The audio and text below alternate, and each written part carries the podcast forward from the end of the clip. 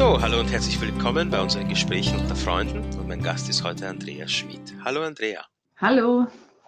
So, Andrea Schmidt, ja, sie kennt sich mit ziemlich vielem aus. Sie hat schon alles Mögliche gemacht. Äh, Schmerztherapie, Burnouts, Ohrakupunktur, Kinesiotaping und relativ viele Dinge. Aber was sie für uns besonders spannend macht, sie macht gemeinsam mit Jenny Buri die Online-Schulung für unsere angehenden Heilpraktiker. Ja, liebe Andrea, da würde ich dich auch gleich gerne ein bisschen darüber fragen, wenn jemand jetzt schon seit einiger Zeit den Gedanken in sich trägt, er möchte gerne Heilpraktiker werden, er sozusagen die Schule entdeckt hat und sagt, ja, die gefällt mir. Was sind dann die ersten Schritte? Was sollte man machen? Also was auf jeden Fall Sinn macht, ist, die Schule hat man schon mal entdeckt und dann hat man auf jeden Fall die Möglichkeit, unverbindlich an Schulungen teilzunehmen. Da haben wir zwei verschiedene Formen von Schulungen. Ähm, wie du schon sagtest, mache ich das ja zusammen mit der Genie und ähm, auch in Kombination mit Daniela Starke noch, die ja auch tolle Workshops anbietet. Und zwar würde sich anbieten, dass man an so einer Schulung einfach mal teilnimmt, es sich anschaut und sich ein Bild macht, wie läuft so eine Schulung überhaupt ab. Wir haben ganz grundlegend, kann man sagen, zwei verschiedene Ausbildungsformen. Das ist einmal die FSI, das ist eine individuellere Form der Schulung. Ähm, und die OAS, das ist eine feste Online-Abendschule.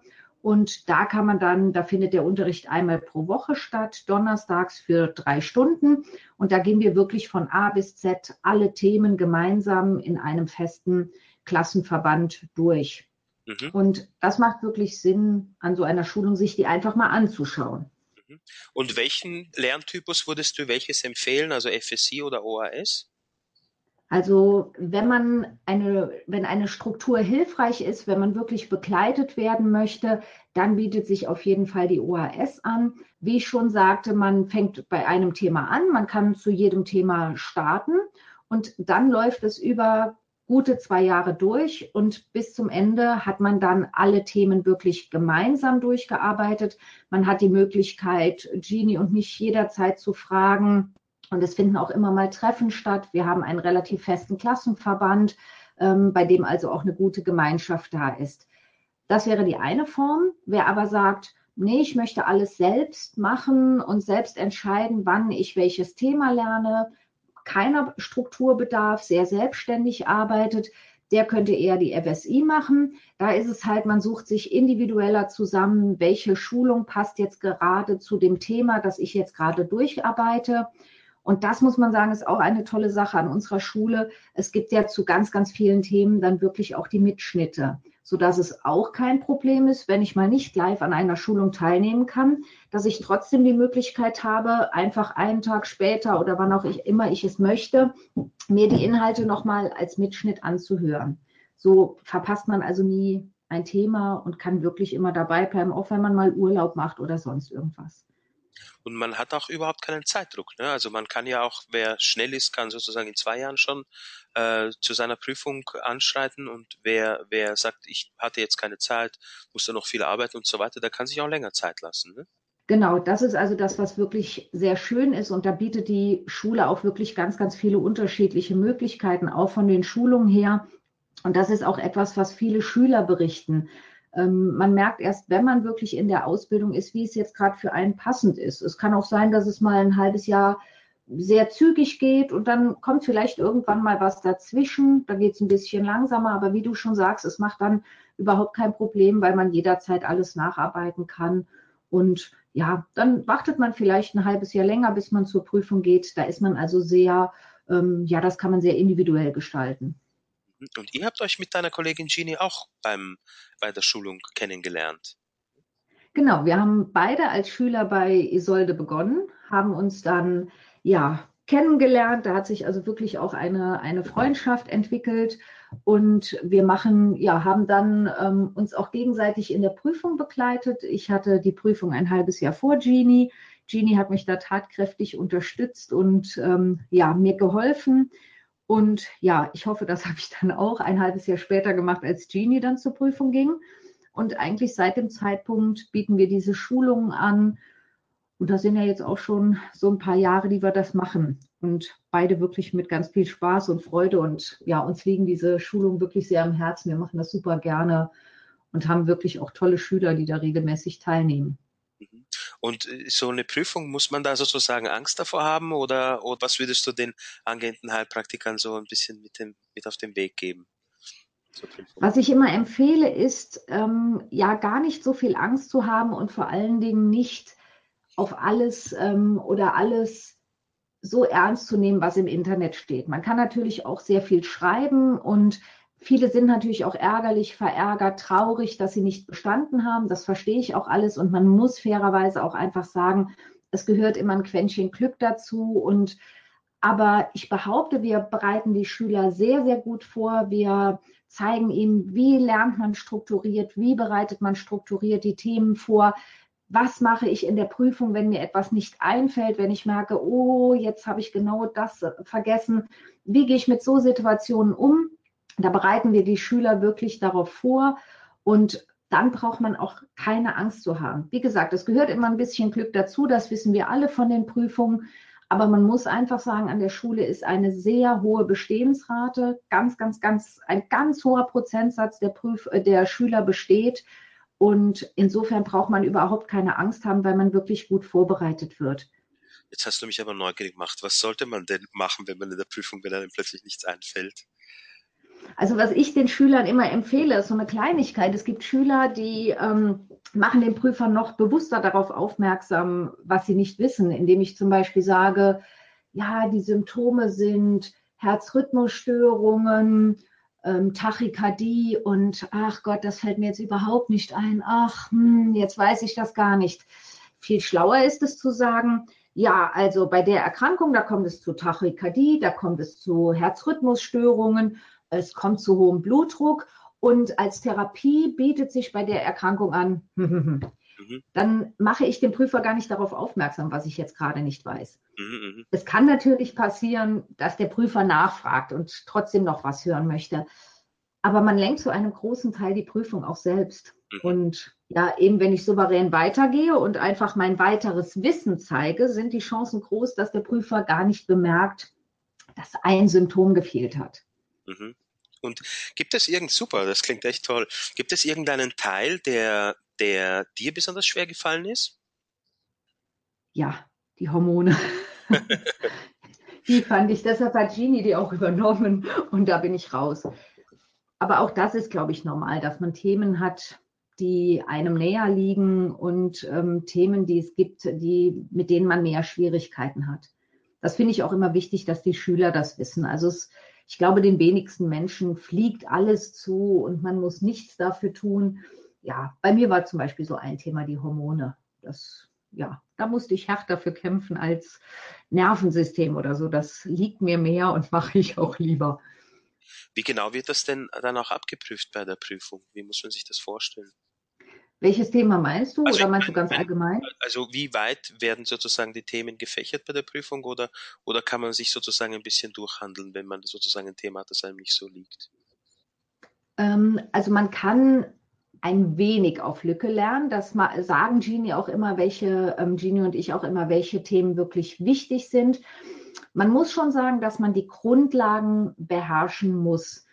Aber man muss auch realistisch sein, auch bei der schriftlichen. Man darf gewisse Lücken haben. Man muss ja auch nicht mit 100 Prozent bestehen. Es gibt ja durchaus Fragen, die man falsch beantworten darf. Und so ist es auch in der mündlichen Prüfung. Das ist nicht so, dass ein Prüfer verlangt, dass man alles weiß. Das ist im Rahmen der Medizin kaum möglich, dass man wirklich alles beantworten muss. Man sollte ein, ein gut gefächertes Grundwissen haben und dann ist das auch gut möglich. Und eben auch das wird in den Schulungen eben gemacht, dass wir sagen, hier, das Thema, das ist immer prüfungsrelevant. Das müsst ihr wirklich ganz, ganz intensiv lernen. Oder es gibt manche Erkrankungen, die treten immer wieder auf. Also nehmen wir zum Beispiel die Arteriosklerose. Man, man spricht ja so von Arterienverkalkung, sage ich mal. Und die Arterien, die Arteriosklerose hat ganz viele Auswirkungen auf unterschiedliche Erkrankungen. Also darf ich so ein wichtiges Thema nicht vernachlässigen, sollte das besonders intensiv lernen, weil ich davon ausgehen kann, dass es bei vielen Erkrankungen eine Rolle spielt. Aber das erwähnen wir dann auch immer, damit man so Themen dann wirklich auch intensiv lernen kann.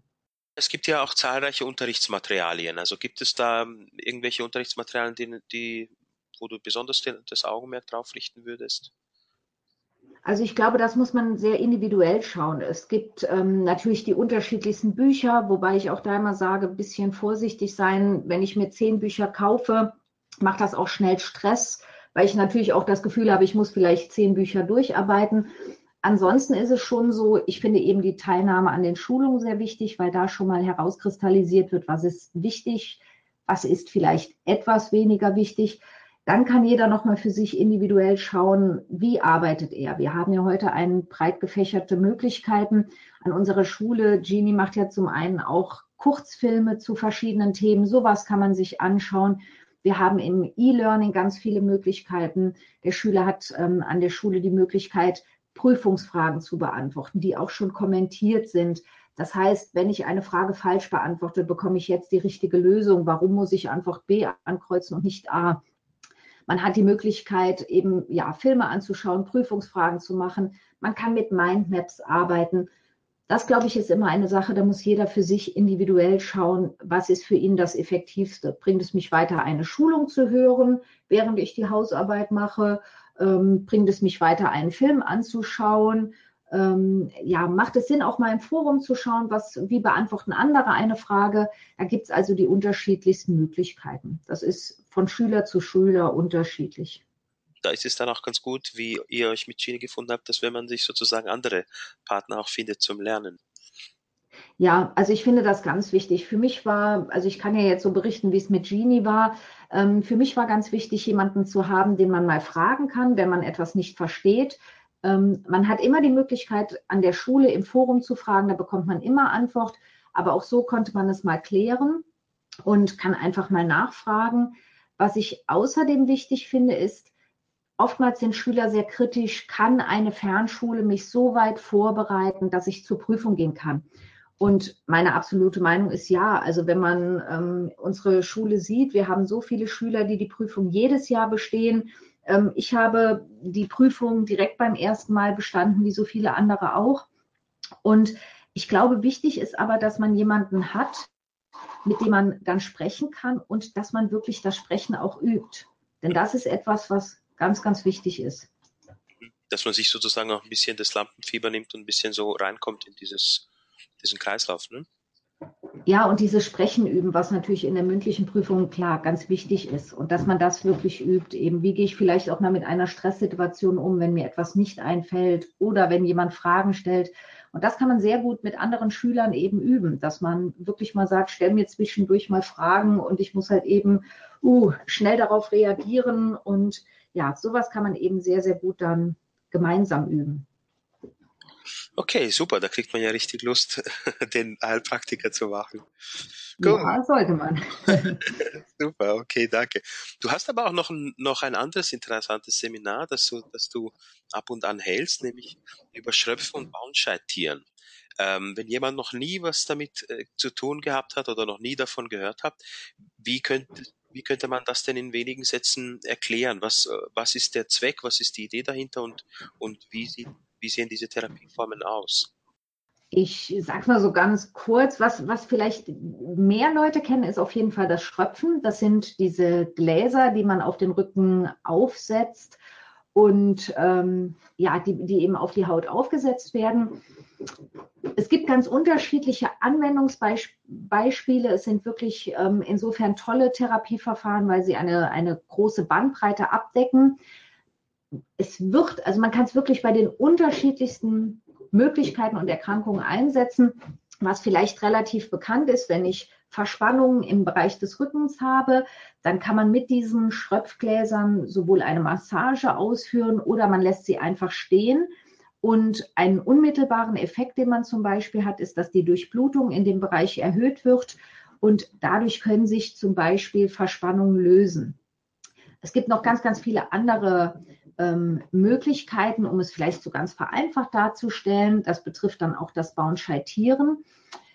Jedes innere Organ wird auf der Hautoberfläche nochmal dargestellt, sage ich mal. Also es gibt bestimmte, man spricht von Dermatomen, die einem bestimmten inneren Organ zugeordnet sind.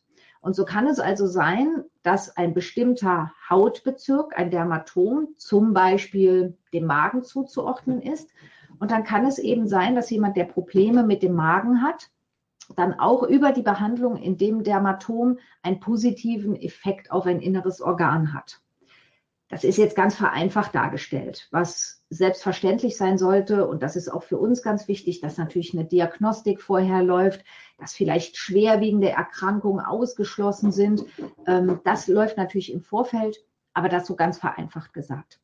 Das Bauenscheid-Tieren, vielleicht erzähle ich mal ganz kurz, wie es entstanden ist. Dann, ähm, da werden mit einem, man spricht von einem Lebenswecker, ähm, an dem sich ganz, ganz viele Nadeln befinden. Da wird die Haut punktiert, sage ich mal, oberflächlich. Und dann wird ein Öl darüber gestrichen, das ja etwas Ähnliches wie eine Allergie auslöst. Und man hat dann herausgefunden, dass es positiven Effekt hat, zum Beispiel auch auf die Durchblutung bei Gelenkschmerzen und so weiter, kann es eben eingesetzt werden. Ähm, da gibt es auch wieder die unterschiedlichsten Möglichkeiten.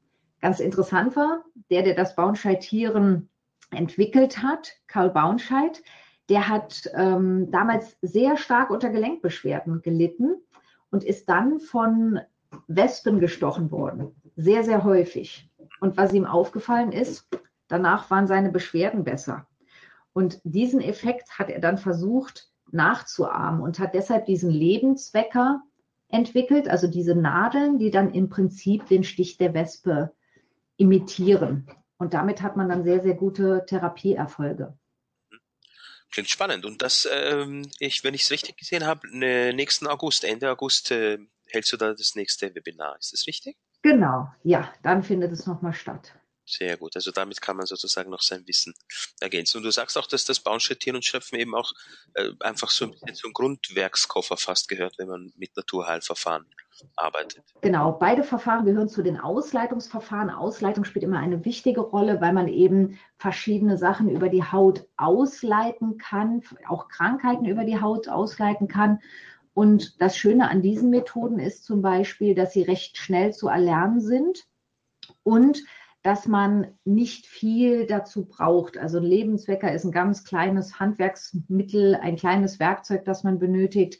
Hm, die Schröpfgläser, das ist etwas, ähm, ja, was keinen großen Aufwand erfordert. Man braucht jetzt keine großen Gerätschaften, es sind keine teuren Anschaffungen und gehört auf jeden Fall so zum Grundhandwerkszeug jedes Heilpraktikers, meiner Meinung nach. Super.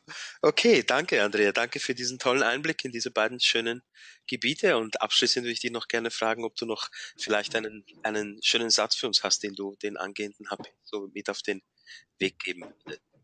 Also was ich vielleicht empfehlen werde, empfehlen würde, ist die, die überlegen, es einfach mal ausprobieren. Oftmals überlegt man so lange und den besten Einblick bekommt man wirklich, wenn man es probiert. Und denen, die dabei sind, ähm, sage ich ganz oft, wenn man auch so zweifelt, und das passiert schon mal, weil es natürlich auch ein anspruchsvoller Beruf ist, immer dranbleiben. Denn wenn ein das Thema mal gepackt hat und man sich für die Naturheilkunde und auch die ganzheitliche Betrachtung des Menschen ähm, interessiert und sich damit einmal infiziert hat, dann bleibt man eigentlich auch immer dran und das sollte man. Auch wenn es mal andere Widrigkeiten gibt, dass einem ein Thema schwerfällt oder natürlich heute mit Beruf und Familie das oft schwierig ist, dass man trotzdem dran bleibt und weitermacht. Ja, ich glaube, es ist das, was du so schön sagst, es ist dieser Virus, der uns alle irgendwie verbindet, dieser Virus der, der ganzheitlichen Sicht des Menschen. Gut, danke schön, Andrea. Danke, dass du dabei warst. Gerne. Danke, dann bedanke ich mich auch bei unseren Zuhörern. Danke und tschüss.